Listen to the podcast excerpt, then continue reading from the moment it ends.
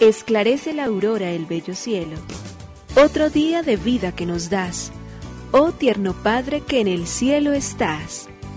A esta hora, unamos nuestros corazones en alabanza al Señor, Creador de todo cuanto existe. Compartamos el Evangelio. Reflexionemos en su palabra. Esto es, Esclarece la Aurora, con el Padre Antonio Ramírez. Bienvenidos.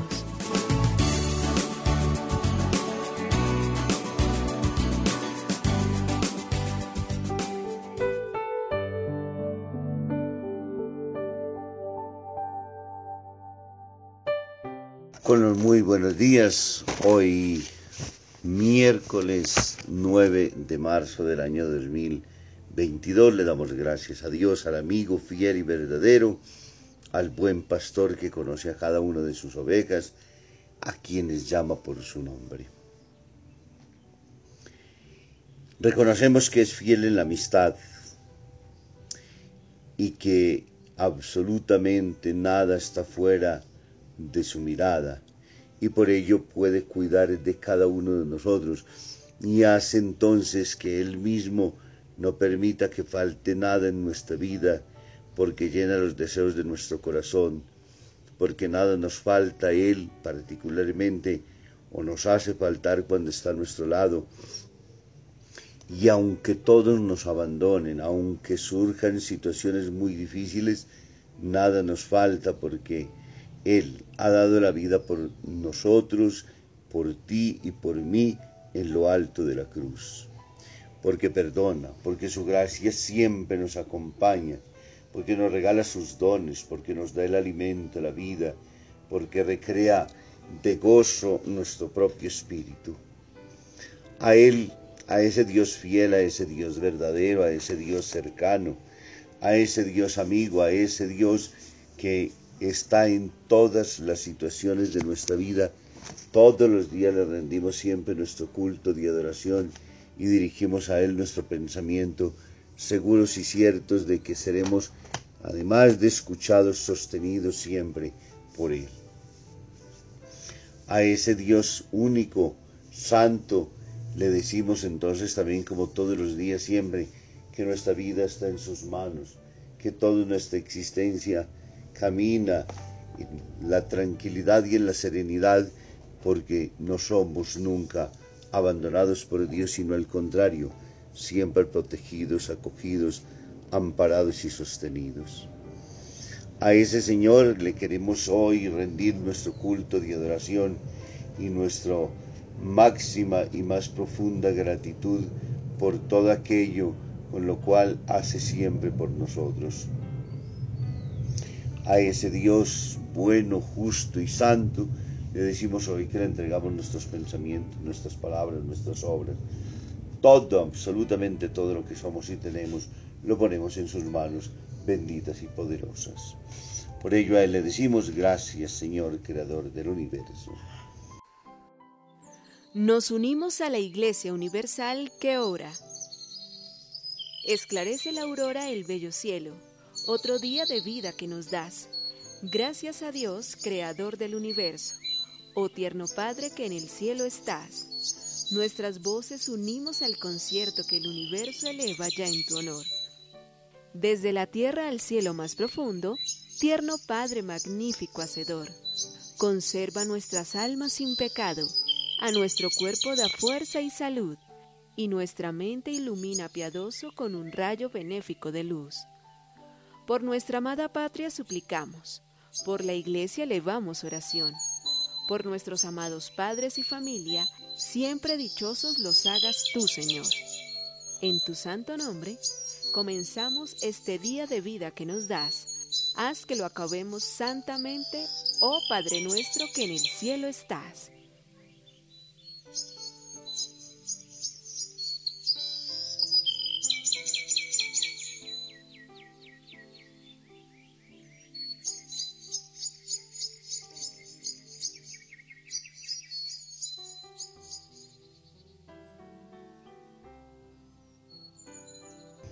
Maldita suspicacia. Un matrimonio celebraba sus bodas de oro y tuvieron todo el día fiesta.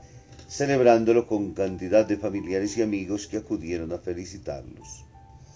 Se sintieron muy aliviados cuando al atardecer pudieron quedarse solos en el porche contemplando la puesta del sol y descansando del ajetreo de todo el día. En un determinado momento el esposo se quedó mirando afectuosamente a su mujer y le dijo, Querida, estoy orgulloso de ti. ¿Qué has dicho? preguntó la esposa. Ya sabes que soy un poco sorda, habla más alto. Que estoy orgulloso de ti. Ya, dijo ella con un gesto despectivo, también yo estoy harta de ti. Suele acusarse a los sordos de ser muy suspicaces y desconfiados.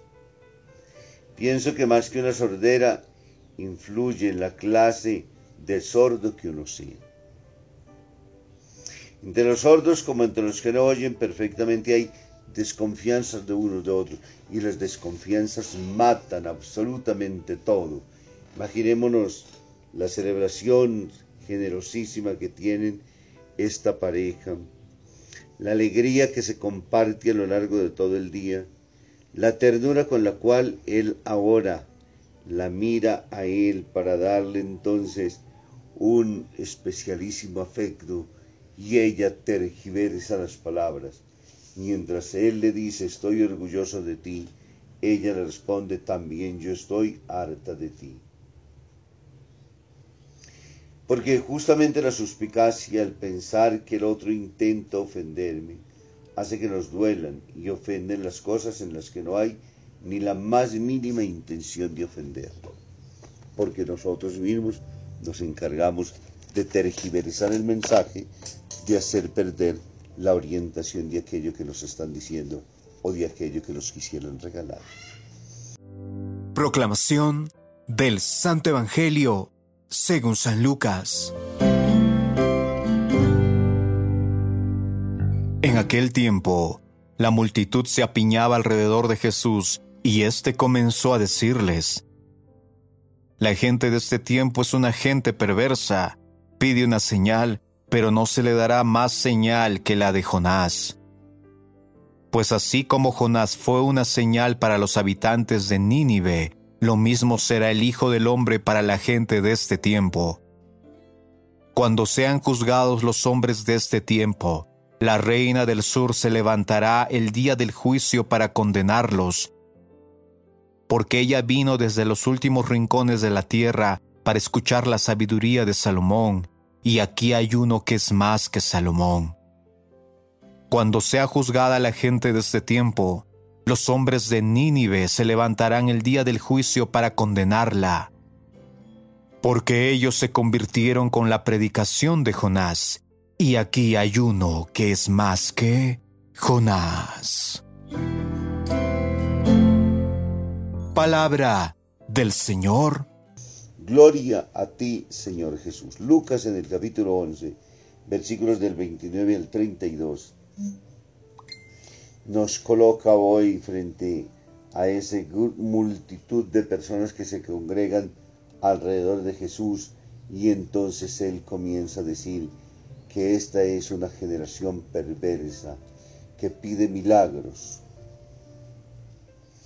Y Jesús dice que no se le dará ningún otro milagro más que el que ya se les ha revelado. Y para ello elenca el Antiguo Testamento, recorre a esos aconteceres importantísimos, pero que terminan por decir que el pueblo que no cree tampoco recibirá absolutamente nada. Pero al centro de la confesión hoy tenemos que decir que el más grande, el más poderoso, el más infinito de todos los milagros es el Hijo de Dios. Pero ese Hijo de Dios que es vida, que es novedad, que es verdad, que es evangelio, que es buena noticia, necesita obligatoriamente encontrar en cada uno de nosotros signos de conversión para poder acoger la llamada de Dios. Jesús ha enviado al mundo a su Hijo para salvar la humanidad como el mismo apóstol nos enseña a nosotros diciéndole, ningún otro hombre ni nombre ha sido dada salvación sino en el nombre de Jesús.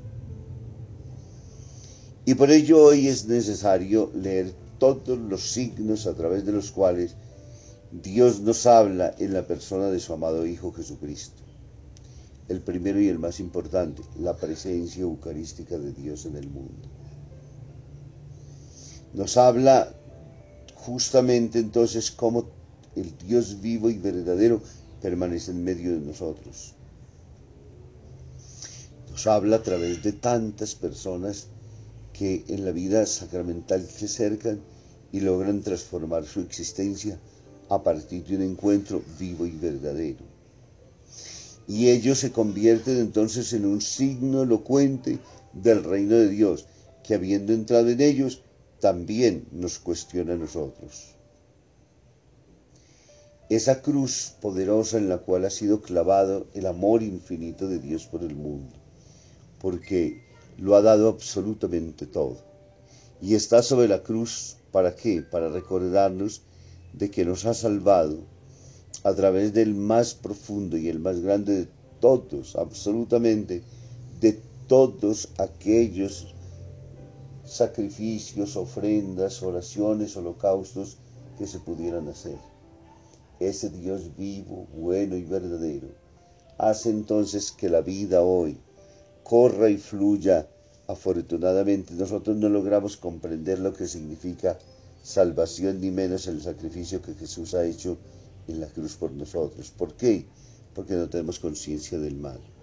Si conociéramos verdadera y profundamente el pecado, si conociéramos el mal tan terrible que hay en la existencia y todo aquello con lo cual el mundo viene destruido a partir de todo nuestro mal obrar y lo lográramos dimensionar en la multiplicación de la n a la cual lo podemos encontrar, entonces viviríamos eternamente de rodillas agradeciendo y conociendo nuestra propia vida. Pero como a veces nos volvemos tan orgullosos y creemos que todo finalmente es fruto nuestro y que somos grandiosísimos y que somos poderosísimos y que tenemos grandes capacidades y que todo el mundo debe estar es a nuestro propio servicio y que nosotros somos lo más extraordinario que se puede conseguir, pues lógicamente por eso no alcanzamos a entender y a dimensionar todo el mal que hay en el mundo y a considerar y a entender el amor con el cual Dios nos ha mirado a esta generación perversa que cierra el corazón y no se deja encontrar por Dios, a esta vida nuestra personal y particular donde hemos experimentado muchas veces el mal, o bien porque lo hemos hecho, o bien porque lo hemos sufrido. El tiempo de la cuaresma es una toma concreta de conciencia frente al mal, y es una invitación a abandonar el mal y a obrar el bien. Es una invitación a dejar todos los días el mundo del mal atrás y poder vivir en la libertad de los hijos de Dios. Que hoy lo podamos entonces nosotros considerar y de, todo, de manera particular empeñarnos siempre en ello. Que nos bendiga el Padre, el Hijo y el Espíritu Santo. Muy feliz día.